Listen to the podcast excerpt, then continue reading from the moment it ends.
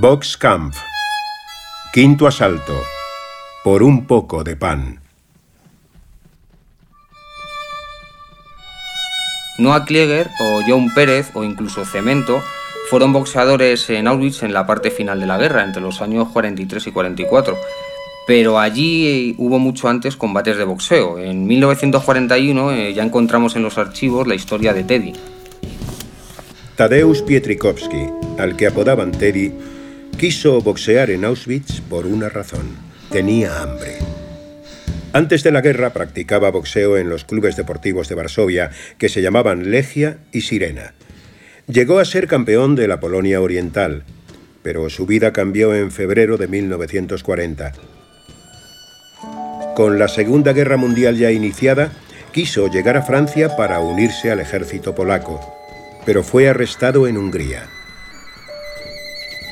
Tras ser encarcelado en varias prisiones, llegó a Auschwitz el 14 de junio de 1940. A su llegada se llevó el tatuaje con el número 77 y un nuevo apodo.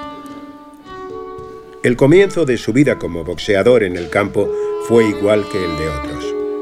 Todo empezó con aquella pregunta. En realidad no tuve que responder. Recuerdo que era el primer domingo de marzo de 1941. Nos ordenaron la búsqueda de piojos en la ropa interior y en los uniformes. Totalmente desnudo, lo estaba haciendo sentado en unos ladrillos. Entonces oyó ruidos y gritos desde la cocina del campo y alguien vino a decirle que los capos estaban peleando. Y oyó la pregunta. ¿Alguno de vosotros sabe boxear? Uno de los presos que estaba cerca me señaló a mí y el que vino me preguntó, ¿quieres conseguir un poco de pan? Ven conmigo, vas a boxear un poco. Y le dije que sí. No lo dudé ni un segundo. Pero mis amigos en el campamento no querían dejarme ir. ¿Estás loco? ¡Te van a matar! Walter ya le ha roto la mandíbula a dos prisioneros. Walter era Walter Dunning, un preso alemán marcado con un triángulo negro. Era uno de los capos y había boxeado antes de la guerra, cuando consiguió en Alemania el título de campeón del peso welter. Me llevaron al lado de la cocina del campamento. Los prisioneros formaban el ring donde se luchaba.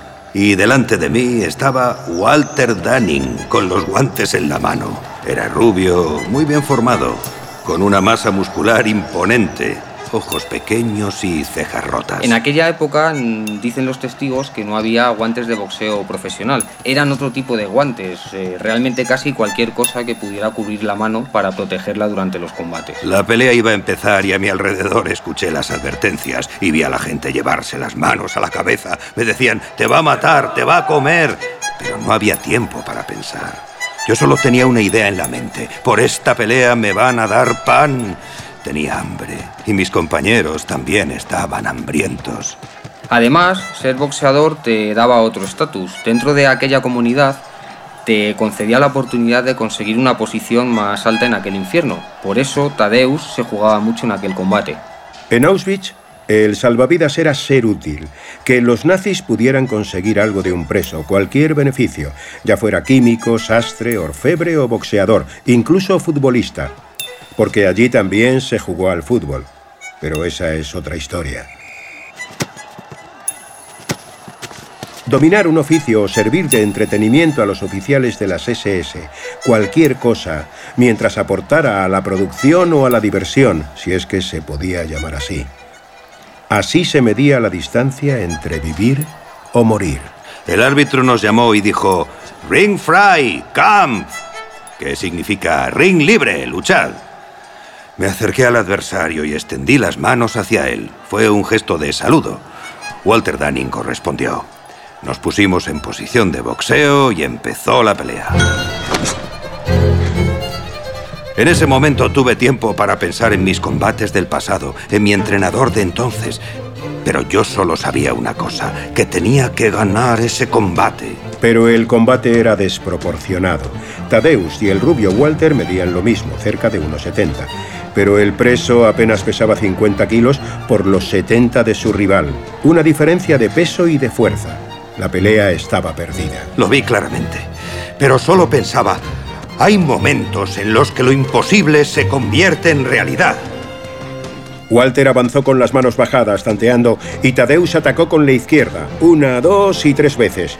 Danny se defendía como si él fuera una mosca. Y después le envié un derechazo a la mandíbula.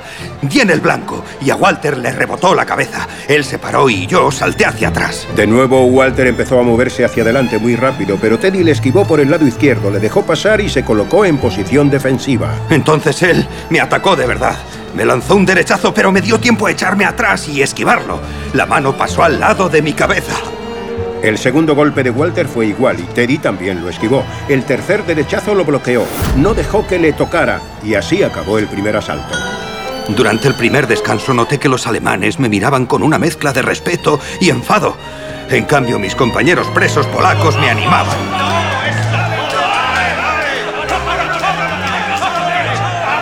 Era una estupidez. Algunos alemanes sabían polaco y podían tomar represalias y reaccionar de forma brutal, así que alcé entonces una mano y advertí a mis compañeros para que se callasen. Este gesto fue bien acogido por los alemanes, pero no tanto por los polacos. Se oyó la campana del recuento que hacía las veces de gong y empezó el segundo asalto. Walter avanzó con más energía y Tadeus usó todas sus habilidades técnicas para esquivar todos los golpes. Sabía que eran fuertes y que no podía cometer ningún error. Y entonces pasó al ataque. Usé una combinación clásica. Primero con la mano izquierda, luego un derechazo para acabar con un gancho de izquierdas. Para mi sorpresa, el golpe le llegó. Walter no pudo esquivarlo.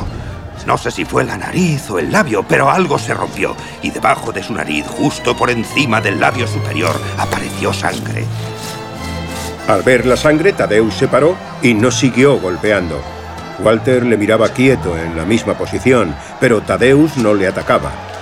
Los polacos en el público se habían vuelto locos con el golpe y gritaban, ¡Dale al alemán! ¡Dale al alemán! Los capos se lanzaron contra ellos con golpes y patadas. Yo estaba asustado.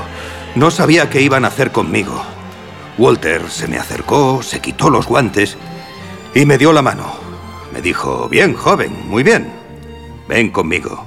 La pelea había terminado y había ganado el preso número 77. Lo había conseguido. Iba a tener más opciones de supervivencia allí. Walter Dunning me llevó al bloque 24, a la primera planta, y me preguntó, ¿cuándo comiste? Ayer, le dije. ¿Quieres comer? Yo hice un gesto afirmativo con la cabeza. Me dio medio pan y un trozo de carne. Estaba muy contento rodeado por todos los capos. Los conocía como bandidos, como criminales que golpeaban y mataban a mis compañeros. Pero ahora estaban tranquilos, calmados. Algunos incluso me daban palmaditas en la espalda. Ese combate cambió el porvenir de Tadeusz Pietrikowski en el campo de concentración. Ahora era útil, servía para algo.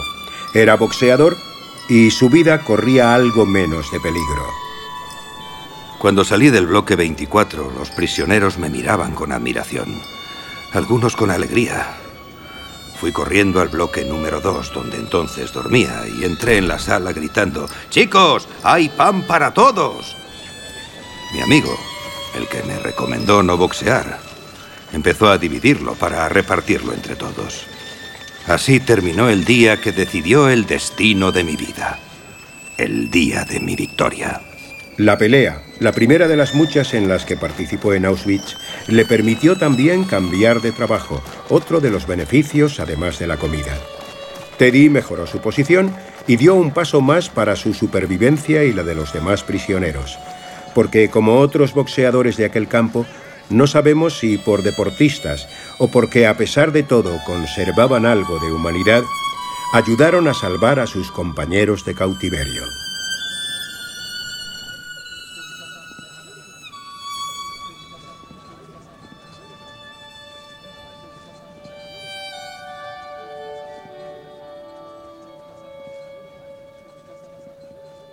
Boxkampf es un podcast producido por Cuonda para Marca.